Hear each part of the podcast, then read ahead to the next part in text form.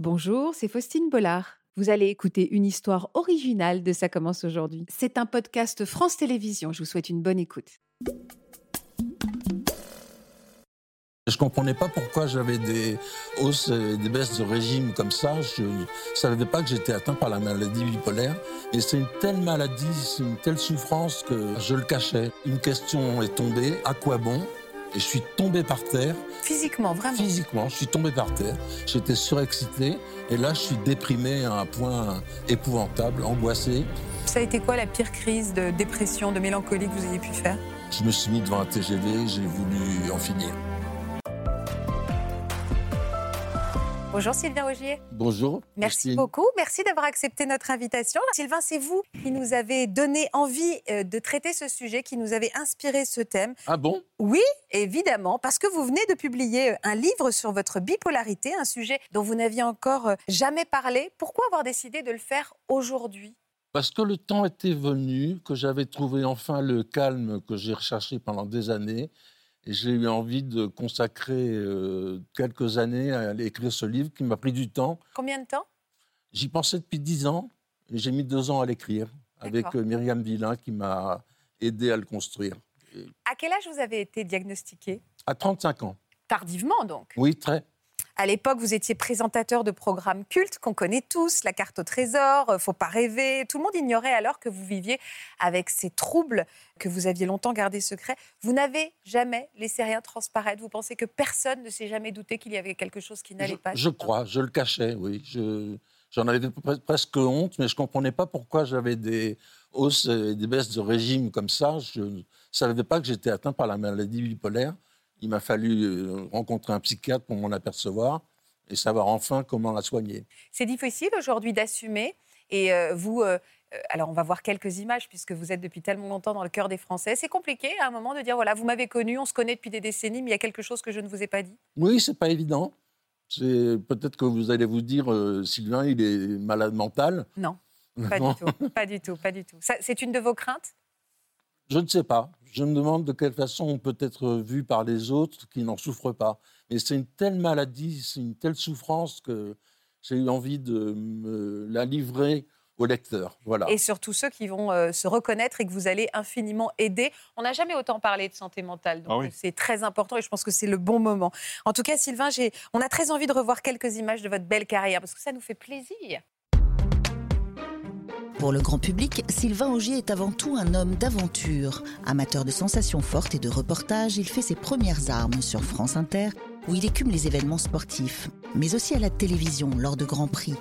Journaliste tout-terrain, il poursuit sa route sur le petit écran où il fait voyager les Français depuis leur canapé avec son émission L'évasion Faut pas rêver. Bonsoir à tous, bienvenue à tous ceux qui, comme nous dans cette émission, aiment le voyage, l'évasion, découvrir de nouveaux horizons. Grand sportif, Sylvain est toujours à la recherche de sensations fortes, parapente, hélicoptère, chute libre. De l'aventure toujours et encore quand il accepte en 1996 d'animer l'émission qui le propulsera au rang d'animateur star. Avec la carte trésor, l'homme embarque les Français dans les airs à bord de son mythique hélicoptère à la découverte du patrimoine français. Emmanuel, Emmanuel pour Sylvain, bonsoir. Bonsoir Sylvain. Casque sur les oreilles et des étoiles plein les yeux, cet admirateur de Saint-Exupéry réalisera pendant presque dix ans son rêve, voler. Une passion dévorante pour l'aventure et le voyage qui l'anime encore aujourd'hui.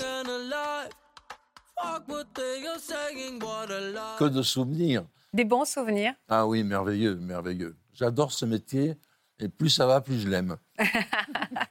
Sylvain, est-ce que vous vous souvenez de votre première phase de manie, de- d'euphorie? C'est quoi le bon mot? De manie hein? Mani, De manie. c'est maniaque. Euh, voilà. Euh, de, de quel genre d'extravagance vous avez été euh, capable? Alors, c'était en 1990, le départ de la route du Rhum. J'avais interviewé Loïc Perron pour la radio, qui redoutait Florence Artaud. Il se trouve que Florence Artaud a gagné la route du Rhum. Et moi, j'avais rejoint la Guadeloupe en me disant que ça allait être formidable. J'avais vu de l'hélicoptère de Lionel Poilane le- la régate du départ. Et c'était la fête là-bas. Vraiment, c'était la fête. Mhm. Et d'un seul coup, je suis devenu un peu fou. J'ai dépensé tout l'argent que j'avais. J'ai loué des petits Pour avions faire quoi privés. Parce que vous étiez sur place? Oui, j'étais sur place. D'accord. Et pour faire quoi Euh, faire J'avais des... loué des avions privés pour euh, emmener des copains euh, voir les îles en attendant l'arrivée Ah ouais de Florence. Ouais. Je ne savais pas encore qu'elle allait être victorieuse.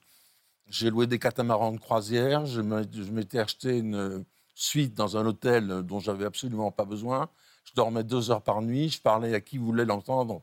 Et je parlais très vite, avec beaucoup d'idées différentes. D'accord. Et ça a été une semaine à part dans mon, dans mon cursus. Physiquement, euh, ça devait être épuisant pour vous. Est-ce- Oui, mortel. Ouais. euh, Les, les gens se sont rendus compte à côté de vous que vous n'étiez pas dans votre état Oui, normal? oui, oui. On Je vous l'a dit compte. J'étais vraiment surexcité, quoi. D'accord. Et vous avez dépensé donc des, des dizaines de milliers d'euros. Euh, ce que j'avais. Tout ce que vous aviez. Oui, tout ce que j'avais. Et alors la descente, elle est arrivée au bout de huit jours. Quand est-ce que vous êtes revenu? Je suis rentré à Paris. Ouais. J'ai fait une autre émission avec Jean-Louis Etienne à Brest sur euh, son voilier Antarctica. Mhm. Et rentré dans la chambre d'hôtel, une question est tombée. À quoi bon? Et je suis tombé par terre. Physiquement, vraiment Physiquement, je suis tombé par terre. Ouais. J'ai roulé jusqu'au téléphone pour appeler un psychiatre, n'importe lequel, pour lui dire voilà ce qui est en train de se passer. J'étais surexcité. Et là, je suis déprimé à un point épouvantable, angoissé. Il m'a dit venez me voir lundi, il était à Paris. Je vous expliquerai ce que vous avez. Et il m'a fait découvrir ce que c'était que la maladie bipolaire. Donc là, vous aviez 35 ans. C'est là où on a prononcé ce mot de bipolarité. Tout à fait. Comment vous l'avez reçu, ce diagnostic? Je me suis demandé ce que ça voulait dire, déjà pour commencer. Et je me suis mis à penser à mon père qui était lui-même bipolaire et qui avait fini sa vie d'une façon dramatique, seul, isolé, en hôpital psychiatrique avec des électrochocs, enfin l'horreur, quoi, tout ce que je voulais pas vivre. Et j'ai, je me suis battu tout seul pour essayer de faire que ça ne se voit pas, quoi. J'avais pas réalisé que c'était une maladie Ah, Il a fallu qui du pouvait se guérir. Même en ayant eu votre père sous les yeux, il y a une hérédité, c'est une maladie génétique? Non, c'est pas une maladie génétique. Les- la, génétique joue un rôle, mais dans les maladies psychiatriques et dans toutes les maladies chroniques d'ailleurs, il y a la génétique, l'environnement, les facteurs personnels, etc. Pour la bipolarité, quand il y a un parent qui est atteint, il y a 10% de risque d'être bipolaire. Quand il y a deux parents atteints, il y a 30% de risque d'être bipolaire. Ah oui, d'accord. ouais, Voilà. Donc il y a une part héréditaire, mais on peut Mais dire pas que, mais pas que. Euh, et quelle a été votre pire phase dépressive, on dit?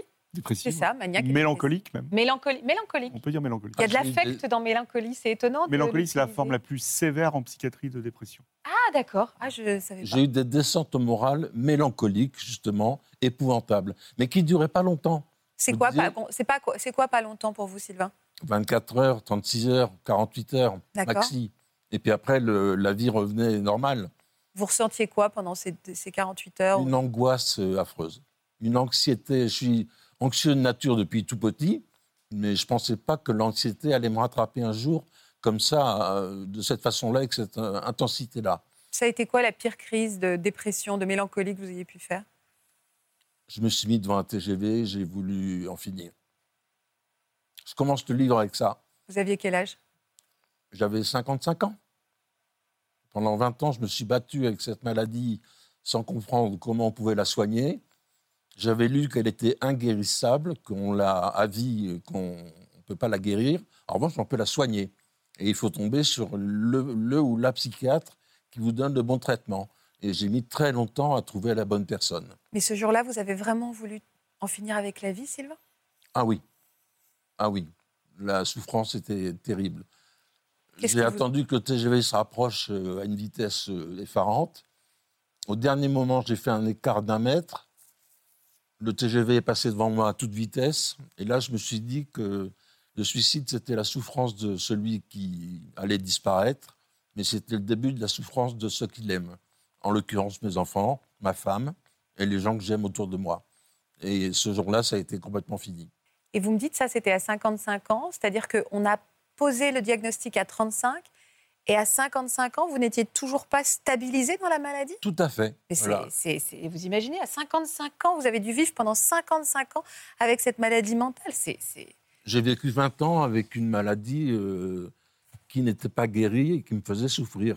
Et je ne savais pas comment la soigner. Cette errance médicale est fréquente, Laurent? Il y a déjà il y a 10 ans de retard diagnostique globalement. Enfin maintenant avec euh, euh, les campagnes d'information. Oui, on en parle de plus en plus. On en parle de plus en plus avec l'émission, on va en parler de plus en plus, donc euh, ça c'est un point positif. Mais il y, a, il y a un retard diagnostique dans toutes les maladies mentales, c'est important. C'est important de le dire. souvent, ouais, il y, a- il y a une errance en fait. Il n'y a pas de finesse diagnostique et euh, souvent on dit c'est peut-être ça, c'est peut-être ça, c'est peut-être ça. Mais là, il faut aller. Maintenant, on a assez d'outils pour dire il y a ces signes, c'est cette maladie-là. Donc, quand on sait le diagnostic, donc bipolaire, c'est bipolaire, on met ce traitement et on fait le suivi, le programme de soins. Il faudrait être systématique comme ça, ce qui n'est pas encore tout à fait le cas. Il y a des méthodes qui viennent d'arriver, qui arrivent des États-Unis, qui sont modernes. Ça s'appelle la kératine. J'ai eu l'occasion de l'expérimenter en faisant un séjour rapide en hôpital psychiatrique à Nîmes, là où j'habite. D'un seul coup, ça s'est mis à aller mieux, avec- grâce à la kératine. La kétamine, non La kétamine, pardon. Kétamine. Kétamine. Ça, c'est nouveau, ça La kétamine, c'est une nouvelle approche des traitements médicamenteux euh, dans les dépressions résistantes, par exemple. Parce qu'une fois que vous avez été diagnostiqué et rencontré la bonne personne, on vous a donné quoi comme traitement? Un traitement matin, midi et soir que je serais incapable de vous détailler euh, avec les noms des médicaments. Mais c'est des anxiolytiques, des psychotropes, euh, des anti... euh, les- Saute d'humeur, enfin, de, pas de saute d'humeur, de des- variateur d'humeur. Des régulateurs Régulateur. régulateurs d'humeur, voilà. Ouais. Et c'est un traitement que je prendrai toute ma vie, matin, midi et soir, moyennant quoi je suis guéri. C'est pour ça que j'ai appelé ce livre Je reviens de loin, parce que je ne devrais pas être en face de vous, j'aurais dû disparaître, et il se trouve que j'ai réussi à en revenir. Je veux que ce livre soit, comment dire, une aide pour ceux qui souffrent de la bipolarité. Il y a 2 millions de personnes en France, minimum, qui souffrent de la bipolarité, et il y a 8000 suicides par an. Je ne sais pas si vous imaginez ce que ça veut dire. C'est une maladie mortelle, quoi. Et je veux que ce livre que j'ai écrit soit une aide pour ceux qui ne comprennent pas ce qui, ce qui leur arrive. Parlez-moi de la régularité de vos phases. Donc les maniaques, vous m'avez raconté la plus impressionnante en Guadeloupe, vous m'avez raconté la pire pour la phase de dépression, mais en règle générale, ça oscillait de quelle manière? C'était combien de temps pouvait durer votre phase dépressive? Comment ça se manifestait? Parce que vous aviez un travail à assurer, euh, Oui, une notoriété à assumer aussi. Comment Et ça se je, passait? Je cachais complètement mon, mon manque de moyens euh, psychiques pour euh, maîtriser mon état d'humeur, mais ça durait pas très longtemps. Ça durait une journée, euh, une demi-journée. Je me souviens d'avoir fait une virée en skidoo dans les Laurentides, au Québec, et d'avoir vu une aurore boréale. C'est magnifique, une Bah, aurore Bien sûr, boréale. c'est sublime. Et ben moi, j'ai eu un coup de cafard énorme. Alors, quelle est la différence entre un coup de cafard et un écroulement euh, pathologique, j'allais dire, mais qui doit inquiéter quelqu'un? Parce que je me mets à la place de ceux qui se disent, Ouais. comme je vois qu'il y a tant d'errance euh, Ouais. de diagnostic, je me mets à ceux qui nous regardent et qui disent Ah bah oui, mais est-ce que c'est moi? C'est pas qu'un coup de cafard Ou comment on détecte la différence, Laurent? Bah, le, le coup de cafard, c'est comme un coup d'angoisse ou un coup de blues. Ouais. Ça ne dure pas dans le temps déjà.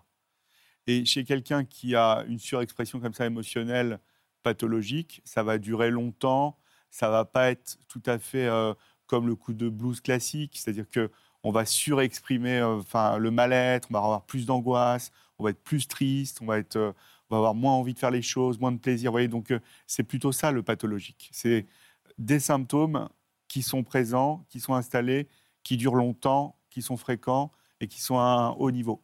Mais vous savez, si j'ai appelé le livre Je reviens de loin, c'est bien pour dire qu'on peut en revenir. On peut, on peut soigner Oui. cette maladie et redevenir normal comme je le suis devenu maintenant. Je suis enfin devenu heureux et serein parce que je suis soigné. Elle ressemble à quoi votre vie aujourd'hui Sylvain, vous habitez où? J'habite à côté de Nîmes, entre Nîmes et Montpellier, à Sommières exactement, Hmm, à la campagne. Ouais. J'ai deux enfants adorables qui sont dans le cinéma tous les deux à Londres et à Bordeaux. Et j'ai épousé une femme photographe il y a 31 ans avec qui je suis toujours euh, en couple et amoureux. et la vie est belle. Et la vie est belle. C'est, c'est- Les voilà d'ailleurs, Manon et C'est beau, Adrien hein avec Carole. Ça a été difficile euh, de partager votre vie euh, en tant que personne souffrant de bipolarité. Oui, oui, ça a été difficile. C'est une épreuve euh, pas évidente à surmonter, pas, pas facile. D'autant que je manquais d'éléments de comparaison et j'avais pas trouvé la psychiatre qui m'a, Cécile, m'a trouvé mon traitement euh, enfin régulateur. Quoi. Ça a été long. Ça a été un soulagement quand le diagnostic a été posé pour toute votre famille? Oui. Mm. Oui, bien sûr.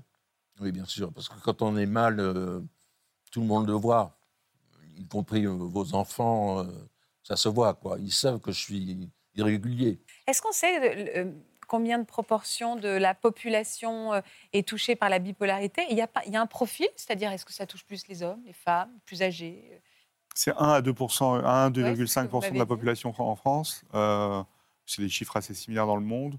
Le ratio, il est assez euh, semblable. C'est euh, autant, enfin, c'est quasi autant d'hommes que de femmes.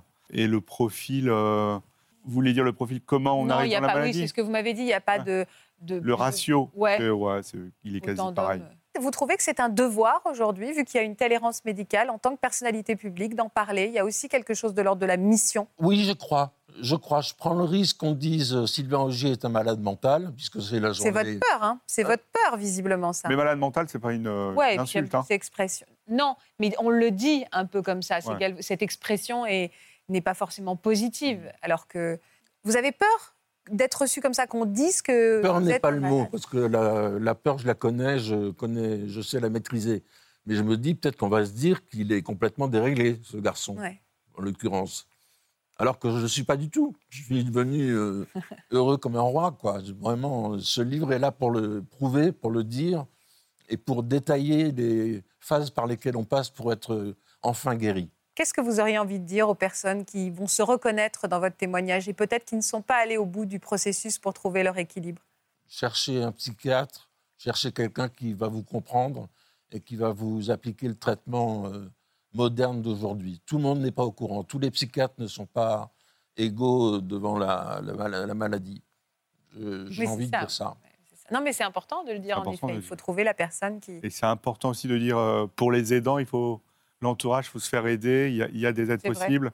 Et il y a l'UNAFAM notamment, qui est un point de, de rencontre pour tout les- Les- l'entourage. Puis J'ai souvent entendu parler de personnes cyclotimiques. Ouais, ça existe la cyclothymie. C'est une forme de bipolarité, Ah ouais? D'accord. mais euh, ça existe. C'est mais la vrai que dans, dans le langage courant, on dit t'es cyclothymique, c'est un peu t'es lunatique, c'est comme ça le, Ouais. le raccourci. Changeant. Ouais, le raccourci, c'est ça. Mais la cyclothymie, c'est une forme de bipolarité où justement, on est changeant, où l'humeur va changer. On est un peu up, on a un peu l'humeur euh, au plafond, et hop, tout d'un coup, on va un petit peu s'effondrer. Mais c'est pas assez pathologique pour dire Oui, on est dans le trouble parce qu'il y a un état qui s'appelle l'état mixte. Et là, pour le coup, on a des moments maniaques, des moments hypomaniaques et des moments mélancoliques sur la journée. Et c'est une forme de bipolarité. Ah, donc c'est l'accélération des phases. Non, les phases, c'est autre chose. Les, les cycles, c'est autre chose. Mais la cyclothymie, on va dire, c'est à bas bruit, euh, on est soit un petit peu up, soit un petit peu triste. Ah, bas bruit, d'accord, Bas bruit. ok, je comprends. Et La mixte, bipolarité, c'est plus plus. mixte, c'est on oui, est à oui, je comprends. Ouais, je comprends. Voilà, j'espère que ce podcast de Ça commence aujourd'hui vous a plu. Si c'est le cas, n'hésitez pas à vous abonner. Vous pouvez également retrouver l'intégralité de nos émissions sur France.tv.